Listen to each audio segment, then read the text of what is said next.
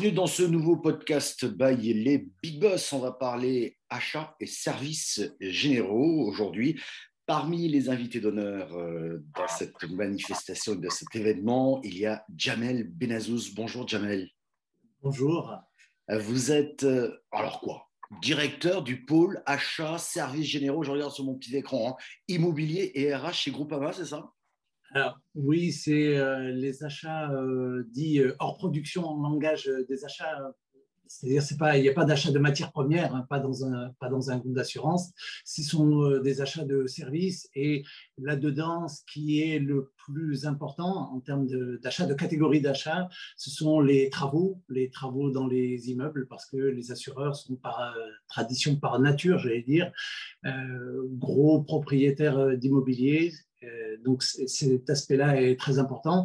Tout ce qui est aussi poste de travail, enfin, environnement de travail du collaborateur, les euh, véhicules pour euh, les commerciaux, la restauration, la sécurité, l'accueil, c'est tout ce domaine-là en fait qui est dans les, la catégorie achats moyens généraux. Oui, mais c'est énorme pour un groupe comme, comme Groupama. J'imagine que vous avez peut-être des milliers de fournisseurs, qu'il faut arriver à gérer tout ça. Et, les choses se compliquent un tout petit peu plus. Vous me disiez en préparant ce rendez-vous que le métier d'acheteur était de plus en plus complexe aujourd'hui. Alors, il est devenu effectivement euh, de plus en plus complexe, essentiellement du fait de l'aspect réglementaire qui est euh, venu euh, s'ajouter en fait à, la fonction achat. il, y a, toujours eu dans, les achats une notion de maîtrise des risques, mais là, on a fait porter, le législateur a fait porter beaucoup de responsabilités aux donneurs d'ordre concernant la santé financière des fournisseurs, leur immatriculation, le RGPD avec le règlement européen de, 2018 euh, pour protéger euh, les usagers que nous sommes, la loi Sapin 2 qui euh, se préoccupe de la prévarication. Donc toute cette couche-là réglementaire est venue en fait dans le travail des acheteurs et effectivement, quand on a un panel fournisseur, quand on est dans un grand groupe et qu'on a 10 000 fournisseurs, 10 ben, 000 fournisseurs à suivre sur des aspects euh, données, euh, confidentialité, santé financière, etc. C'est effectivement euh, une couche que nous n'avions pas jusque, jusque-là et qui est venue complexifier le métier de, de l'acheteur. Et extrêmement chronophage, j'imagine aussi, non? Et qui est très chronophage parce que on pourrait se dire au fond que c'est du contractuel et qu'il suffit, suffit, de rajouter la bonne clause dans le contrat pour que tout ça aille bien, mais non, parce que tout ça, ça fait l'objet de négociations. Hein. c'est, euh, quand on parle de RGPD, et on se retrouve avec des fournisseurs de tout pays, en particulier par exemple sur l'informatique, quand vous avez Google, Microsoft, etc., la négociation, elle est, elle est âpre, elle est ardue, et il y a de vrais enjeux derrière, donc ça peut prendre une quinzaine de jours pour négocier une clause euh, RGPD, par exemple. Donc ça, c'est nouveau dans votre métier, donc cette brique supplémentaire. Qu'est-ce qui pourrait être fait finalement pour soulager un petit peu cette partie-là? euh, Vous me disiez en préparant ce rendez-vous que vous, d'abord, votre job, c'est d'acheter et d'acheter au meilleur prix, de pouvoir payer ses fournisseurs dans les meilleurs délais. il est là le cœur de métier. Il n'est pas dans tout ce qu'il faut prendre en compte en termes de réglementation de plus en plus pointu. Qu'est-ce qu'on pourrait faire finalement? Alors, ce qu'on pourrait faire, alors il y a une partie qui est euh, strictement euh, liée à l'organisation de la, fonction achat. Derrière, euh, il faut industrialiser le plus de choses possible, standardiser le plus de choses possible. Il y a un enjeu qui est majeur, c'est la gestion des données, justement.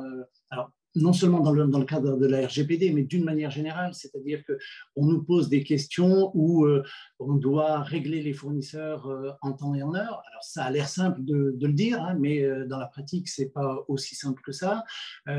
donc on a des données qui sont un peu hétérogènes, elles sont un peu partout dans les, dans les systèmes, et donc il faut arriver à bien maîtriser ces données pour pouvoir répondre non seulement aux questions en interne, mais aussi aux sollicitations externes. Et les questions, elles sont de plus en plus précises pour des catégories d'achat de plus en plus euh, précises.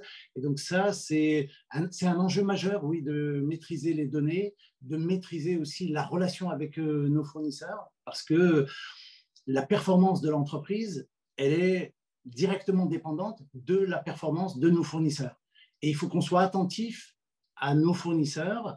Euh, alors, dans le cadre de la RSE, c'est encore plus vrai, c'est-à-dire qu'on essaye d'acheter avec des fournisseurs de proximité, donc ça veut dire qu'il faut vraiment bien euh, connaître ses fournisseurs et essayer de travailler sur du long terme parce que mine de rien, un fournisseur, ça se remplace pas comme ça. C'est pas du jour, c'est pas euh, jetable un fournisseur, pas du tout. Donc il, faut être vraiment dans une relation à long terme, et ça c'est euh, quelque chose qu'il faut particulièrement prendre en compte euh, aujourd'hui. Donc si je vous suis bien, le premier travail consisterait à la qualité de la donnée. Hein, oui. Premier point. Et deuxième point, peut-être à des solutions technologiques adaptées. Et je dirais presque un troisième point, peut-être une forme d'uniformisation. Vous avez utilisé le terme de standardisation, mais je prends l'exemple du traitement des factures fournisseurs. C'est vrai que si vous aviez, vous, dans votre gestion euh, et, dans le traitement des factures, peut-être des factures normalisées, dans le sens, je, dis une bêtise, hein, mais le numéro de sirène serait en haut à gauche, pourquoi pas? Parce que votre lecteur est capable de le lire plus vite. Quelques normes pourraient venir vous soulager, si j'ose dire.